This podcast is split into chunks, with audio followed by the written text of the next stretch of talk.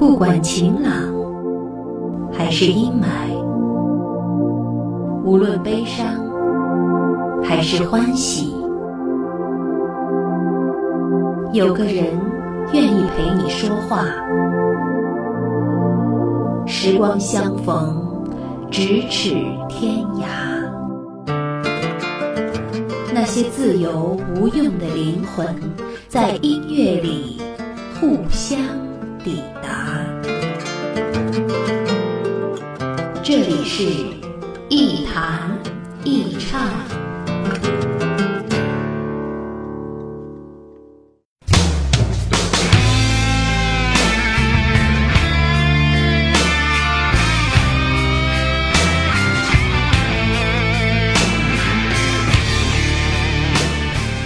大家好，欢迎收听一弹一唱，我是梁毅。本期是 B 面派对主题的第一集。我们常常本能地拒绝参加一些集体活动，比如和某些非常不熟悉的人吃饭。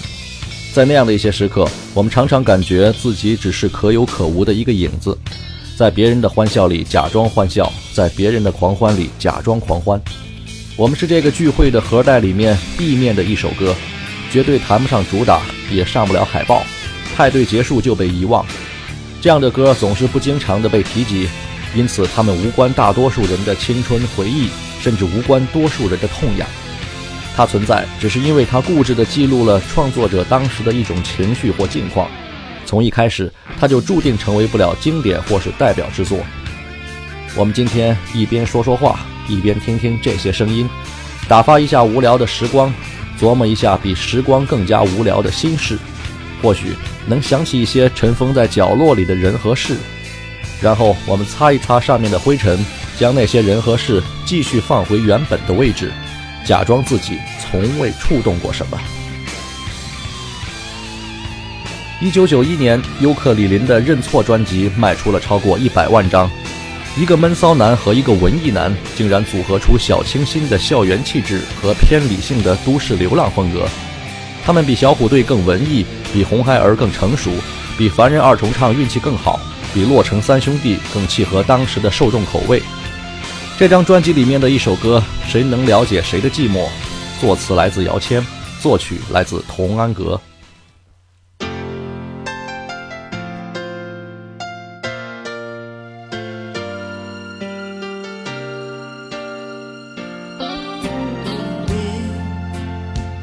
只是沉默，独在黑暗中，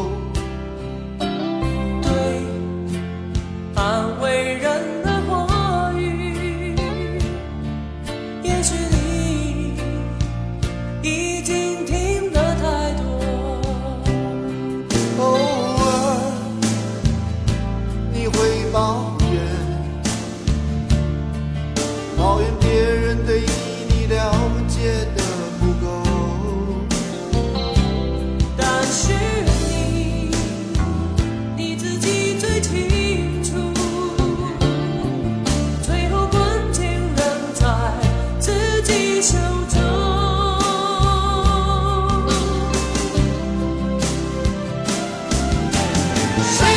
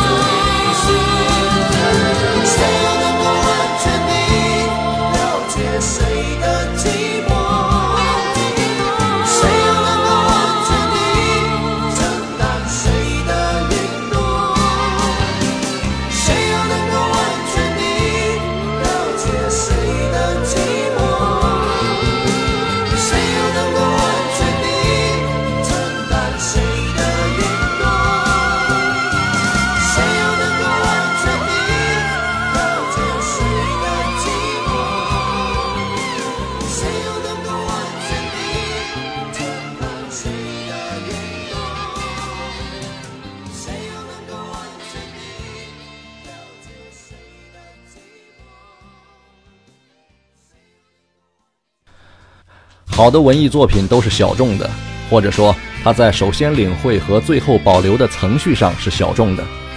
从内容上来说，文艺作品的人文情怀更容易被心思敏锐的人首先捕获，而敏锐的人总是少数的。从形式上说，文艺气质永远要在大众面前呈现装腔作势的态度，否则就没有那种文艺范儿了。装腔作势并不难，但是装得好的并不多。但是我们很难接受一种太有文艺范儿的作品，因为多数人很难对自己保持装腔作势。那些被直指痛处的尴尬，只有自己知道，但是绝不能轻易让别人发现。所以，流行音乐保留了通俗的表现形式，不晦涩不隐瞒。更多时候，我们愿意接受这样的东西，因为它很安全，不会使人如坐针毡、如履薄冰。你愿意享受一下可以，愿意浪漫一下可以，愿意当礼物送送人可以，愿意自我觉醒当然也可以。总之，大众化不会使你不舒服，至少不会使你的不舒服那么明显。伍思凯的《不要再提我的名字》这首歌，出现在1990年《特别的爱给特别的你》这张专辑当中，作词高艾伦，作曲伍思凯。这首歌的名字是个很有骨气又特别没用的词儿，但是很多感情不都是这样吗？充满力量，又让人特别无力。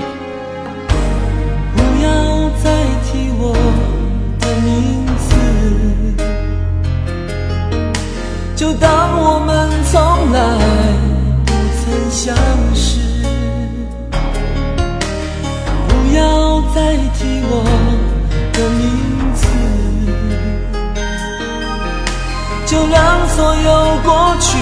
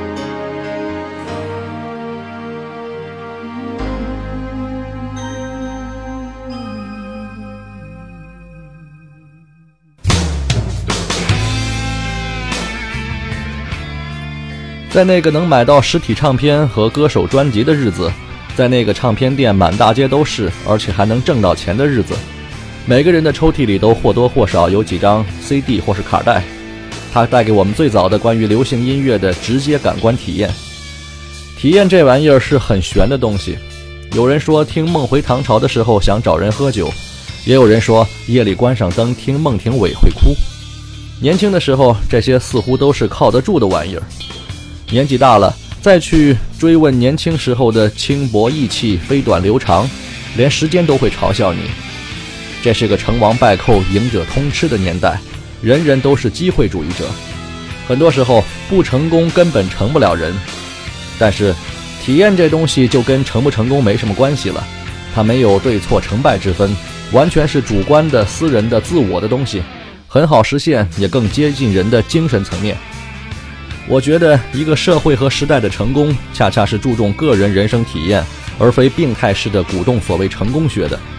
所以那样的时代和社会，文艺青年或是文艺工作者能有更自由的表达空间，各种文艺作品才能百花齐放、丰富多彩。对不起，我刚才说的是那样的时代和社会吗？好吧，别计较了，反正我们都回不去了，连世界末日都不靠谱，我们还能相信什么呢？相信点运气倒是真的，从来没有毫无运气的成功。而且运气这东西到处都是，随时可能出现，人人机会平等，就像疾病和死亡一样，不挑选对象。我们见过很多很努力的人，用了很大的力气，做了很多的事情，可就是缺少那致命一击，没提起关键的最后一口气，然后无功而返。但是谁能说拳击手不知道向对方打出致命的一拳呢？也许。当他抬起手臂的那一刹那，刚好被照相机的闪光灯晃了眼睛，也说不定。绝对的傻子是不存在的，只是运气不好罢了。袁惟仁是位很优秀的音乐创作者和制作人，我不知道他的运气算不算好，但是他写给别人的歌，大部分都红得要死。这首凡人二重唱的《离家五百里》收录于1991年的专辑《杜鹃鸟的黄昏》，作词冯子英。作曲韩正浩。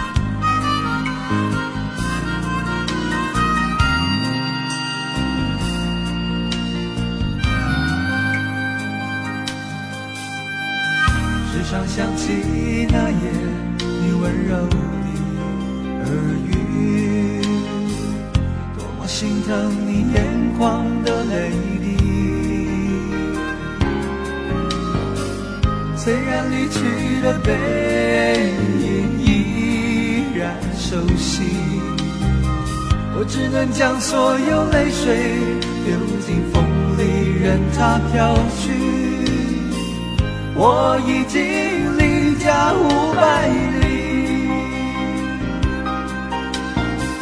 就这样离家五百里。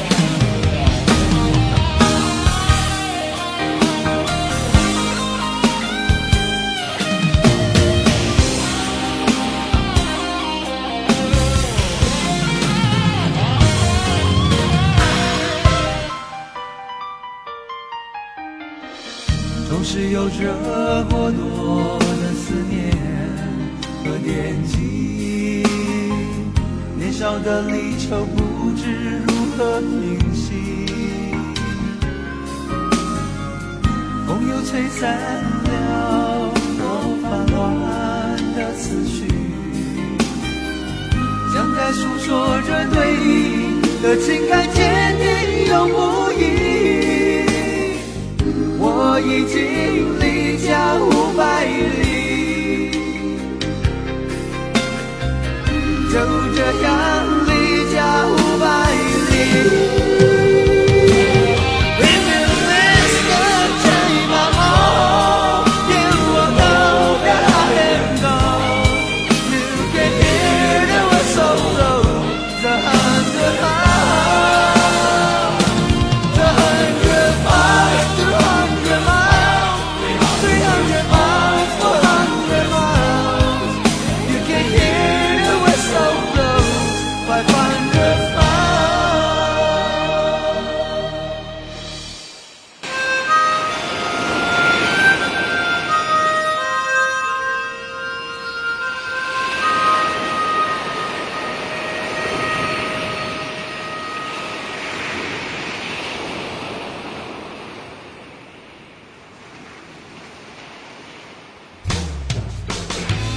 如果生活是一盘卡带，你愿意活在 A 面还是 B 面呢？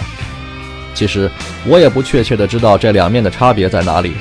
做这样的比喻，是因为磁带比 MP3 更像或是更接近线性的真实生活，前后选择困难，进退成本较高，比较适合从头不停听到尾。多数人通常都处于这样的状态，我们既不能改变时间的流程，也很难从容不迫地在物理空间上适时调整。我们被家庭、金钱、地位等等物质性的存在，以及欲望、虚荣、侥幸等等精神性的负担裹挟着，缓步前行。我们自以为前途一定光明，并自欺欺人的奋不顾身，在一个个峡谷中婉转腾挪。实际上，这是一台没有倒退功能的卡带播放机。你是 A 面或 B 面的哪一首歌，就等着生活慢慢把你播放出来好了。至少那样，连前后的留白都是完整的。这是我认为比较悲观的一个想法，因为这样的说辞否定了生活的不可预知性和作为人的主观能动性。所以，卡带式的生活被淘汰了，电子技术更改了生活程序，我们不必遵循付出就有回报的价值循环标准。在一块电脑储存器或一个网络页面上，一首歌的位置和顺序不再重要，被选中才更加重要。但是，这种改变不是根本性的，而是技术性的，它永远只能停留在操作层面。所不同的是，乐观的人把技术主导生活视为人生格言，相信人定胜天，目标是只有做不到，没有想不到。说到这里，我发觉必须把问题说得更清楚一些，因为关于生活方式和处事原则的问题，不是我能解决的。简单的说吧，抛开使巧劲儿这种技术型的问题，第一，我欣赏泰然、安逸、平淡、安宁的生活态度。这种态度和人的努力程度无关，因为人得先有态度，才知道怎么努力。第二，我不放弃对解决问题付出应有努力的做法，但是努力是一个应该被尊重的行为。如果一个人的努力不是被认可的行为，而成了被观赏的行为艺术，那才是最悲观的世界。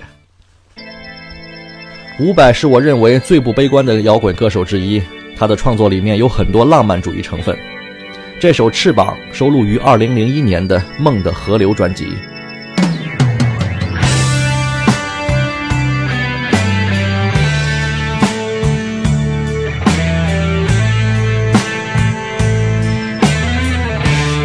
如果我有一双翅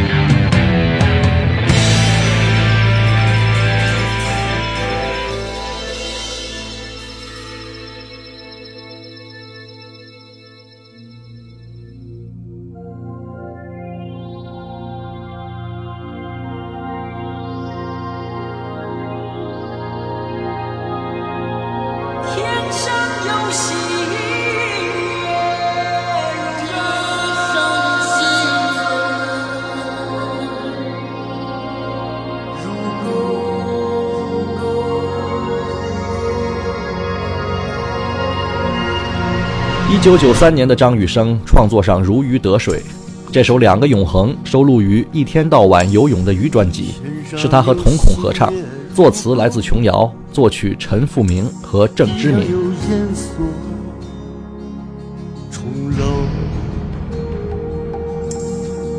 人间有永恒的爱，人能永恒相是天涯沦落人，相逢难求人长久。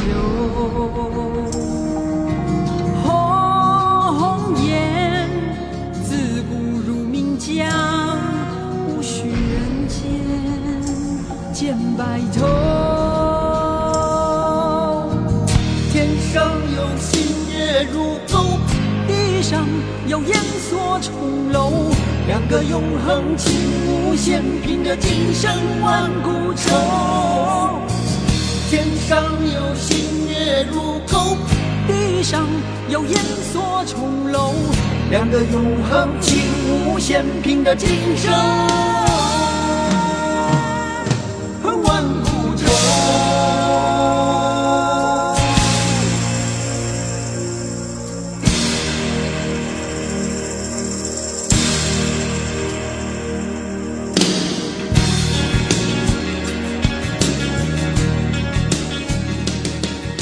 在我第一版的节目文稿里面，我想试着回答一下刚才那个愿意生活在 A 面或是 B 面的问题，但是现在我把它删去了，因为我觉得提出这个问题远比回答它更有意思。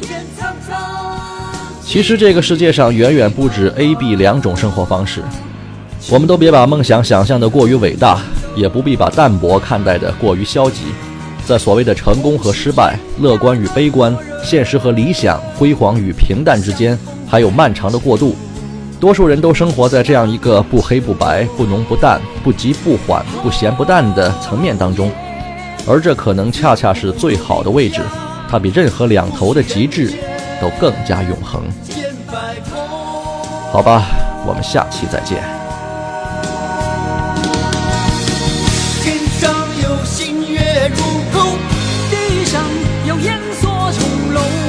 两个永恒情无限，拼得今生万古愁。天上有星月如钩，地上有烟锁重楼。两个永恒情无限，拼得今生。